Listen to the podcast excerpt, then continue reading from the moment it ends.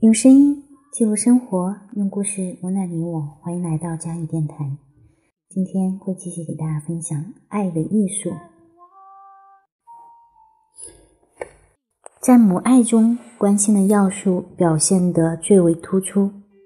如果有一个母亲季节给孩子喂食、洗澡和关心他身体的舒适，那么无论这位母亲如何强调她对孩子的爱，也不会有人相信她。但如果她关心孩子，他的爱就令人可信了。对动物和植物的爱亦是如此。如果有一位妇女对我们说她很爱花，可是我们却发现她忘记浇花，我们就不会相信她说的话。爱情是对生命以及我们所爱之物生长的积极的关心。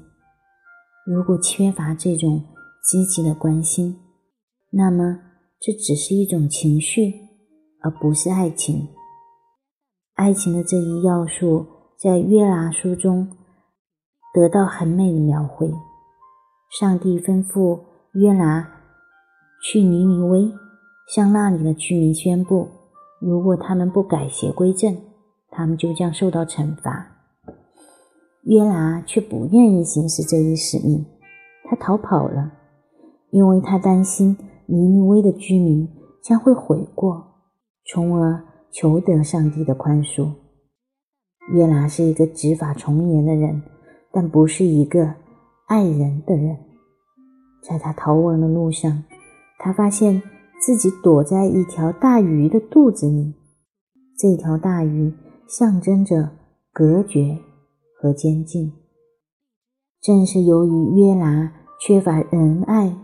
和恻隐之心，所以才被送到了这里。上帝拯救了他。约拿去到尼尼微，向那里的居民宣告上帝的话。这时，正如约拿担心的那样，尼尼微的居民回心转意，全程忏悔。上帝原谅了他们，答应不再使全城覆没。约拿大为不悦和失望，他要看到正义，而不是仁爱。最后，他坐在一棵树的阴影底下，重新找回失去的安宁。这棵树本是上帝让它长高，好替约拿遮挡灼热的阳光。这时，上帝却让这棵树枯死了。约拿十分沮丧。埋怨上帝，上帝回答说：“你为那一棵一夜长、一夜死的树惋惜。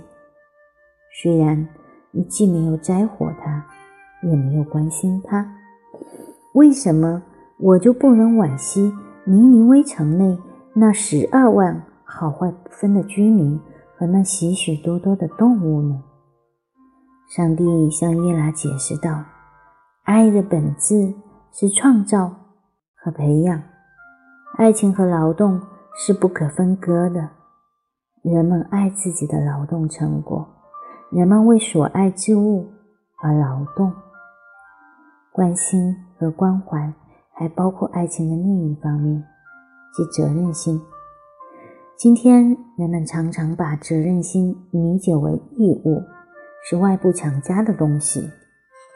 但是，责任心这个词本来的意义是一件完全自觉的行动，是我对另一个生命表达出来或者尚未表达出来的愿望的答复。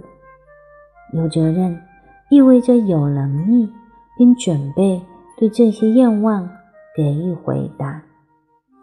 约拿对尼尼微的居民没有责任心。像该隐一样，他同样会提出这个问题：难道我应该是我弟弟的看守吗？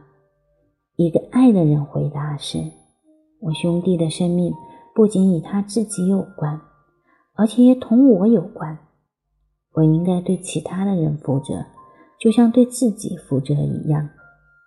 这种责任心在母子关系中，主要表现在母亲对孩子生理上的要求的关心，在成人之间，则包括关心对方的精神要求。如果爱情没有第三个要素——尊重，那责任心就很容易变成控制别人和奴役别人。尊重别人不是惧怕对方，尊重这个词的出处就是有能力实事求是的正视对方和认识他独有的个性。尊重就是要努力的使对方能成长。和发展自己，因此尊重绝无剥削之意。我希望一个被我所爱的人，应该以他自己的方式和为了自己去成长、发展，而不是服务于我。如果我爱他人，我应该感到和他一致，而且接受他本来的面目，而不是要求他成为我希望的样子。以便使我能把他当做使用的对象。只有当我自己达到独立，在没有外援的情况下，独立的走自己的路，既不想去控制和利用别人，只有在这种情况下，尊重对方才成为可能。只有在自由的基础上，才会有爱情。正像在一首古老的法国歌曲中唱的那样，爱情是自由之子，永远不会是控制的产物。人们只有认识对方、了解对方，才能尊重对方。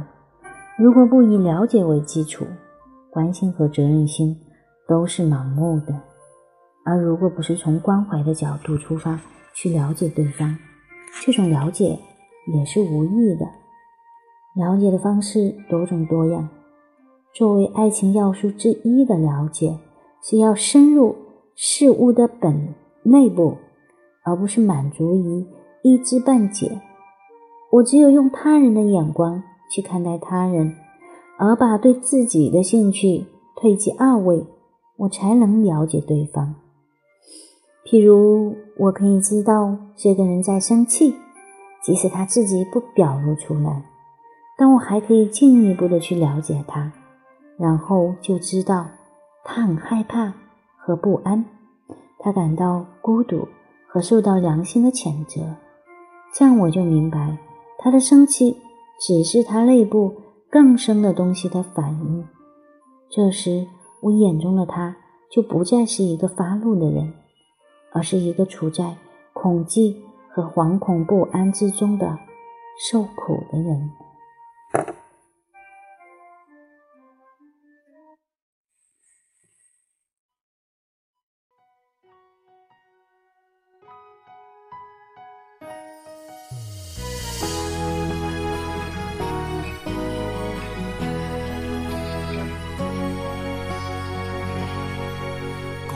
相识三千天，我没名无姓，庆幸也与你逛过那一段旅程。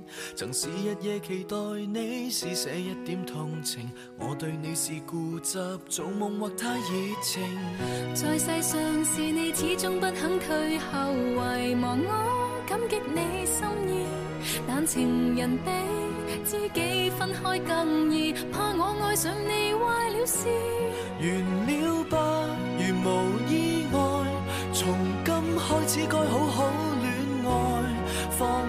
从前一段感情，才能追求将来。你就似没存在。完了吧，然而你不在，情况未像幻想般变改。告别从前总是不易，原来假如只得我在，我竟未能觅寻下一位挚爱。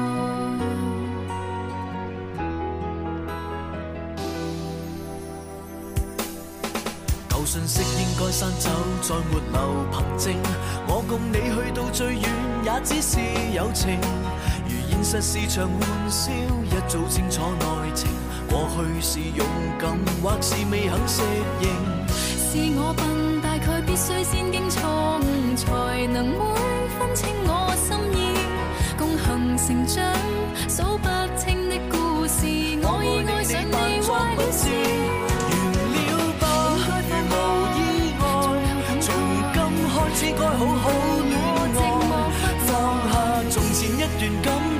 才能追求将来。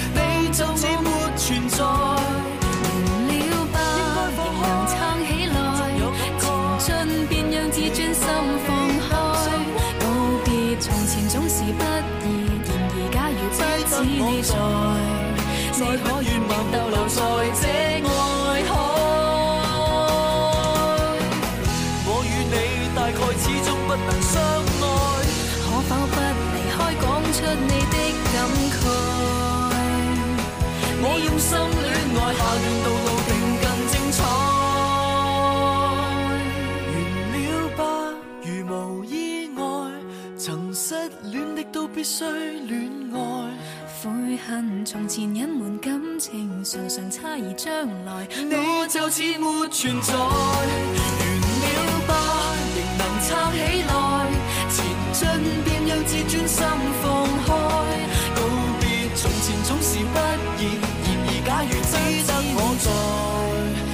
让，我可以和下歷能行盡下一位摯愛。